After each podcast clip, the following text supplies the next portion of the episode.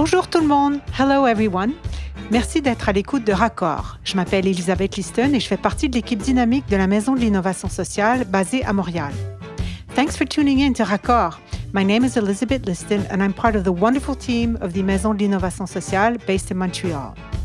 Tantôt en français, sometimes in English, ce balado, Raccord, vous invite à entendre les voix du changement à explorer avec nous les grands enjeux sociétaux d'aujourd'hui, avec des personnalités de différents horizons qui souhaitent innover et agir sur les impasses socio-environnementales du 21e siècle.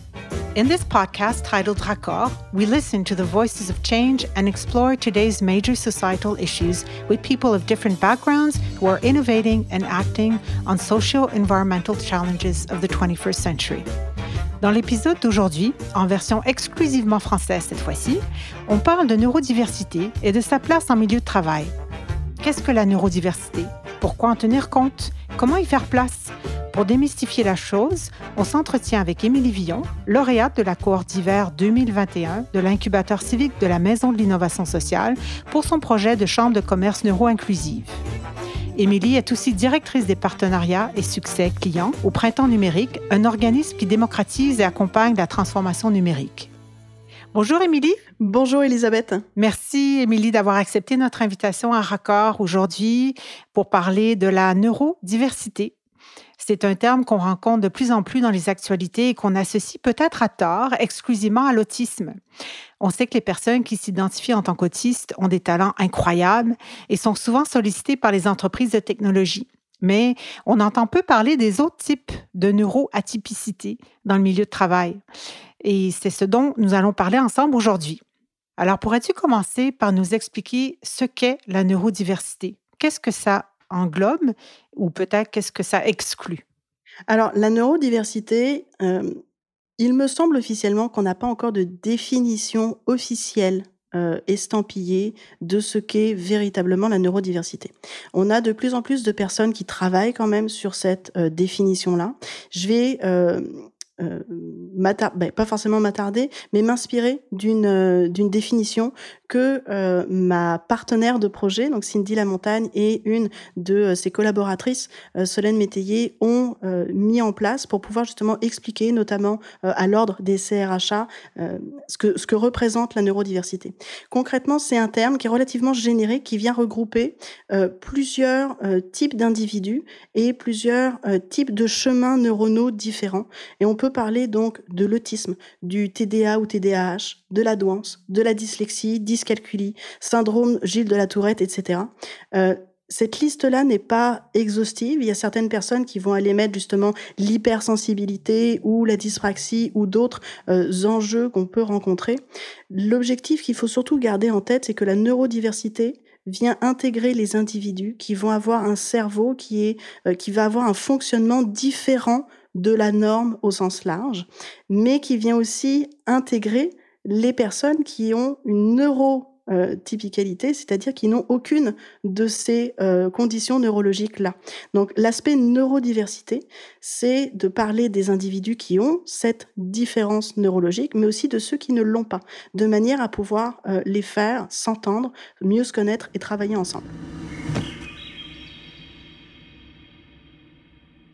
Si on regarde des sources qui vont exister, par exemple aux États-Unis, en moyenne, parce que toutes les sources sont pas forcément d'accord, mais on peut dire que, on peut estimer qu'il y a environ entre 30 à 40 des individus en situation d'emploi qui font partie justement de cette neuroatypicité-là. Et il ne s'agit ici que de ceux qui ont été diagnostiqués ou qui le savent. On se rendra compte, euh, j'imagine, au, fur et à mesure de notre discussion, qu'il euh, y a les personnes qui le savent, qui sont diagnostiquées, et ceux qui ne le savent pas encore, mais qui font quand même partie de cette catégorie-là. Donc, on est au-dessus du 40% d'individus en situation d'emploi, donc c'est pas euh, une, euh, une minorité en tant que telle. Ce n'est pas visible, mais ce n'est pas une minorité en soi. Il y a plusieurs raisons, en fait, pourquoi ce sujet euh, me tient à cœur. Le premier est un peu égoïste, c'est parce que je fais partie de ces personnes issues de la neurodiversité. Concrètement, j'ai réalisé il y a peut-être deux ou trois ans que je faisais partie d'une des catégories de la neurodiversité, donc la douance pour, pour la nommer.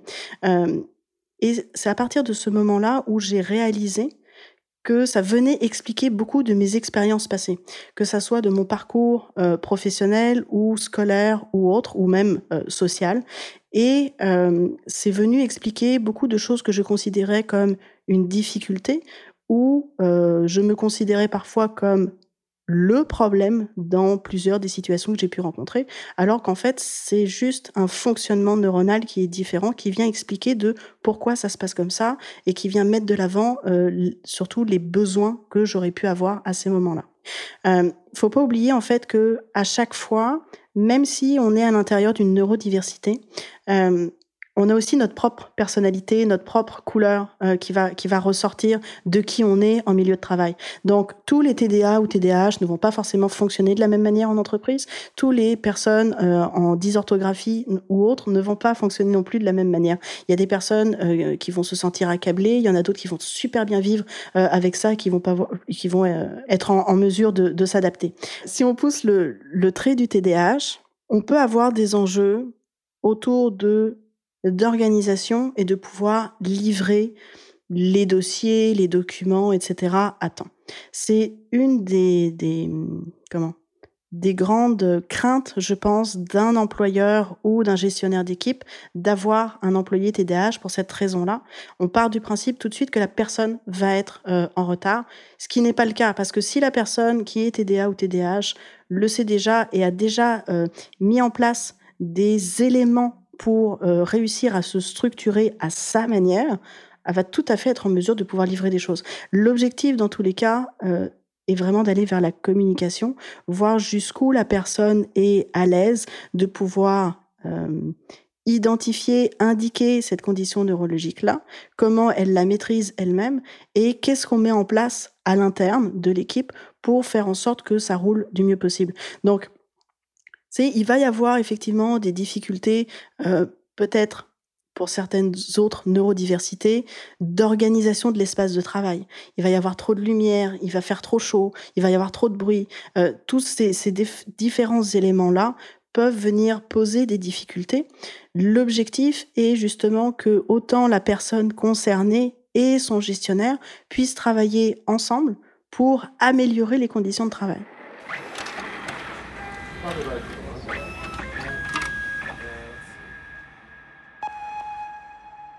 On fait une petite parenthèse ici. Dans l'entretien écrit du numéro 8 de Raccord, accessible sur le site de la Maison de l'innovation sociale, on accueille la fondatrice de Brain Lab, un laboratoire d'idéation qui met la neurodiversité au cœur de son modèle d'affaires. La fondatrice nous rappelle que les personnes neuroatypiques sont souvent reconnues pour être des touche-à-tout, des penseurs qui pensent trop, ou alors qui ont un sens critique aigu sur tout. Les neuroatypiques sont très souvent des créateurs, des innovateurs, des entrepreneurs, des personnes aussi qui se conforment difficilement aux normes et aux conventions. Elles sont originales, hypersensibles et ont des personnalités transparentes, voire attachantes et singulières. Vous vous reconnaissez ou reconnaissez vos collègues? on, reprochait jadis, et peut-être qu'on reproche encore euh, un peu au système scolaire de ne pas être adapté à la différence. Hein. Euh, on sait que les professeurs euh, à la petite école en ont, beaucoup, sur leurs épaules, ont beaucoup à gérer, euh, des programmes à réussir. en plus, on parle de pandémie, les obstacles sont, sont quintuplés. Mais malgré tout, on a vu que le système d'éducation a entamé un changement de culture pour accompagner plus adéquatement les enfants neuroatypiques. Il y a cette progression-là qu'on voit prendre forme en société et ces jeunes-là qui ont pu euh, peut-être euh, bénéficier de certaines adaptations arrivent aujourd'hui sur le marché du travail. Et est-ce qu'on peut se poser la question, est-ce que c'est autour du marché du travail de s'adapter? Est-ce que, le, est-ce que le marché du travail aujourd'hui est mûr pour accueillir la neurodiversité? Et dernière question, quels sont les défis d'une organisation pour s'y adapter? Alors, cette question est très intéressante parce que, euh, en fait, les objectifs du milieu scolaire et de l'entreprise sont différents. Justement, le milieu scolaire a eu cette nécessité de mettre en place un certain accompagnement euh, des enfants de la neurodiversité parce que euh, leur objectif est de faire atteindre à l'ensemble des étudiants, des élèves, un socle commun de connaissances. L'entreprise, par définition, existe pour aller faire du profit à travers un produit ou un service. Il n'y a pas cette euh, comment cette mission sociétale qui est derrière. On commence à la voir euh, de plus en plus, euh, heureusement. Ça c'est un parti pris, mais moi je vais dire heureusement, parce que l'entreprise est une micro-société. Il faut que les individus, employés comme employeurs, s'épanouissent au quotidien. Est-ce que le marché du travail est mûr pour accueillir la neurodiversité? Je ne sais pas. Officiellement, je ne vais pas avoir la réponse à cette question-là. Je pense par contre que c'est le meilleur moment aujourd'hui pour en tout cas commencer à le faire.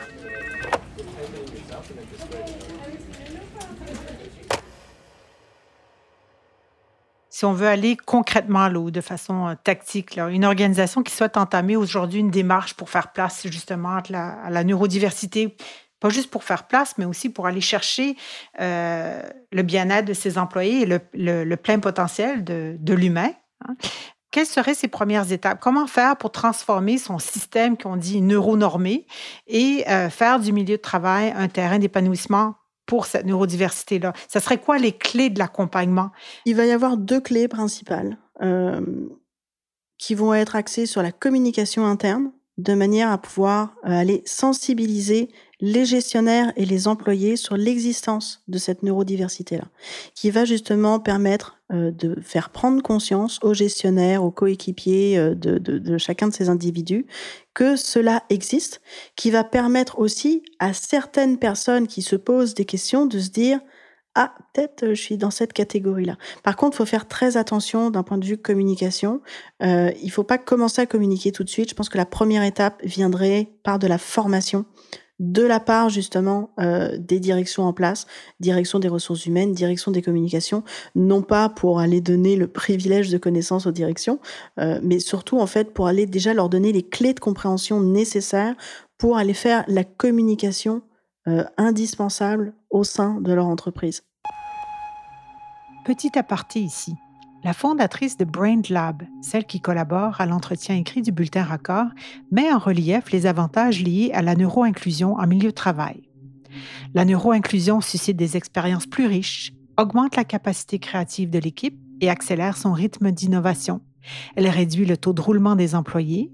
Elle permet aussi d'accroître la motivation de l'équipe, d'augmenter l'indice du bonheur et du bien-être de l'organisation et contribue aussi à la diminution du taux d'absentéisme. Ce sont là des arguments de taille qui devraient capter l'attention des gestionnaires.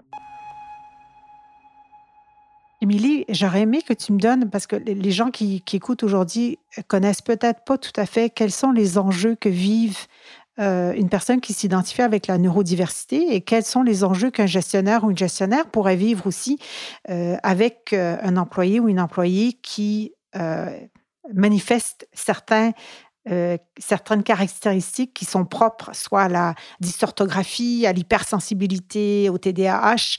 Euh, donc, on sait que ça peut donner lieu à des, à des situations délicates et de la frustration. Euh, est-ce que tu peux me donner un exemple concret pour que nos auditeurs et nos auditrices puissent imaginer une situation et comment s'y prendre autrement? Oui, tout à fait. un exemple concret en fait que j'ai rencontré à l'intérieur de mon parcours, j'ai été amenée à collaborer avec euh, une personne dysorthographique. Euh, donc, on était en approche client. L'objectif était que cette personne-là puisse euh, m'accompagner à aller de l'avant pour discuter avec certains partenaires ou certains clients de la communication externe, on va dire, à l'entreprise très rapidement, je dirais pas tout de suite, mais très rapidement, le fait d'avoir réussi à mettre en place justement ce safe space, a permis de faire ressortir cet élément-là et où la personne est venue me dire écoute, c'est je suis dysorthographique et ça j'ai un stress permanent autour de ces enjeux d'orthographe euh, et de communication externe. Euh, j'aimerais qu'on puisse discuter ensemble pour voir comment on pourrait adapter euh, peut-être notre manière de travailler. Et c'est là, je pense, la clé, c'est de vraiment communiquer un par un. L'objectif n'est pas que cette personne aille passer cinq heures sur un courriel. Euh, avec le stress en plus que ça va engendrer. Il va y avoir euh, un manque de performance, il va y avoir surtout un manque de confiance en soi pour cette personne. Euh, la personne va se, va se considérer comme peu performante ou autre parce qu'elle passe tellement de temps sur ces enjeux-là que ça va prendre toute la place. Il faut réussir à faire dégonfler cette difficulté-là et discuter ensemble. Est-ce que, en tant que gestionnaire, on préfère que la personne passe 5 heures sur un courriel qui va malheureusement encore contenir des fautes, ou est-ce qu'on peut trouver une manière de procéder, soit de la relecture, soit de prendre le téléphone pour aller contacter les personnes, euh, soit de passer avec certains autres outils? Ça va être du cas par cas, dépendant de comment le gestionnaire et l'équipier vont travailler ensemble, vont vouloir travailler ensemble de l'atteinte des objectifs qu'ils vont vouloir avoir. Donc, il existe en fait plein de solutions qui euh, découlent du bon sens la plupart du temps, mais effectivement, une relation de confiance va permettre de faire sortir ces neurodiversités-là, ces défis-là, pour trouver les solutions les mieux adaptées à chaque personne. Émilie, on rappelle aujourd'hui que tu es avec nous non pas comme experte en neurodiversité ni comme consultante en inclusion de la neurodiversité, mais vraiment comme personne qui veut livrer un témoignage et qui a un vécu euh, comme personne neuroatypique et qui porte un projet en ce sens pour faire place à la neurodiversité. Euh, selon toi, quel a été l'impact de la pandémie sur la neurodiversité? Je pense que ça a eu un impact, euh, comme tout le monde, comme pour tout le monde, assez difficile, avec toute la nouveauté que ça a impliqué, euh, la capacité d'adaptation dont il a fallu faire preuve.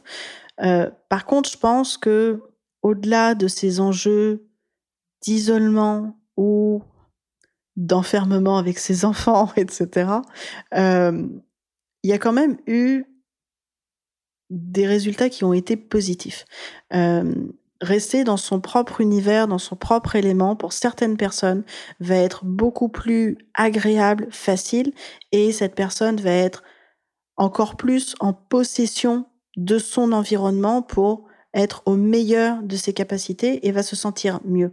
Le fait de ne plus avoir de transport en commun ou euh, d'avoir un espace qui va être adapté à sa condition parce que en général, chez soi, on l'adapte justement à nos besoins. On va plus avoir de bureaux trop éclairés ou trop bruyants ou surchauffés ou quoi que ce soit. Il va y avoir aussi moins d'interactions non volontaires avec les autres, mais surtout il y a une flexibilité des horaires pour mieux fonctionner selon son propre rythme ou fonctionnement euh, personnel. Ça, là, je le sors pas juste de mon chapeau. C'est ressorti aussi euh, d'une recherche terrain qui a été faite pour le projet euh, que je suis en train de présenter en ce moment, justement à l'incubateur civique. Ces éléments-là sont ressortis souvent.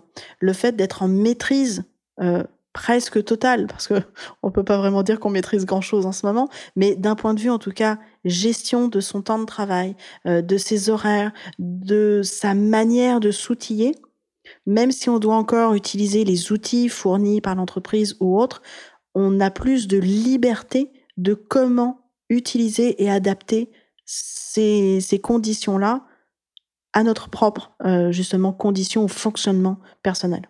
On est en mesure de peut-être commencer à travailler plus tôt, où on est en meilleur, avec une meilleure performance, dans des meilleures conditions de travail, ou plus tard, ou quoi que ce soit. La pandémie et surtout le télétravail qui a été mis en place par beaucoup d'entreprises aujourd'hui ont permis à certaines personnes de pouvoir mieux euh, gérer leur stress, leurs conditions, les défis euh, auxquels ils devaient faire face à cause de leurs conditions neurologiques, en étant justement dans un environnement qu'ils maîtrisaient.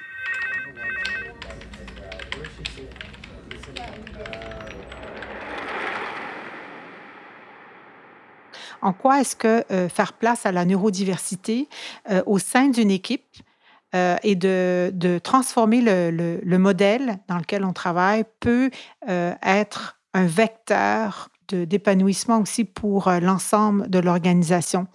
L'avantage pour une entreprise d'accueillir les individus de la neurodiversité, puis même de la diversité au sens large, c'est ce que toute entreprise aujourd'hui va vouloir aller chercher, c'est de pouvoir être créative pour innover et avoir des idées que d'autres équipes ne vont pas avoir. Plus tu vas avoir de joueurs issus de cultures différentes, puis je fais exprès d'utiliser le mot culture parce que le fait d'évoluer avec un chemin neuronal ou un chemin de fonctionnement différent vient vraiment te teinter culturellement. Tu peux venir de n'importe quel pays, comment fonctionne ton cerveau va venir colorer obligatoirement aussi cette manière de d'exprimer tes pensées, d'exprimer tes idées, va te donner d'autres manières de penser les choses. La diversité en soi est promue en entreprise pour ça. Euh, un exemple très concret, des entreprises technologiques qui vont faire du développement, exemple de l'intelligence artificielle. Si on est dans une équipe qui va être principalement masculine et blanche, il va y avoir des biais psychologiques qui vont être inclus à l'intérieur du code de l'intelligence artificielle qu'ils sont en train de développer. Plus l'équipe va être diversifiée, plus l'intelligence artificielle va être consciente des différences culturelles, des différences d'idées, des différences de savoir, des différences de perception que l'ensemble de la communauté, de la société, des individus de la planète vont pouvoir avoir. Donc on va être en mesure de sortir de certains biais justement euh, psychologiques. C'est la même chose avec la neurodiversité.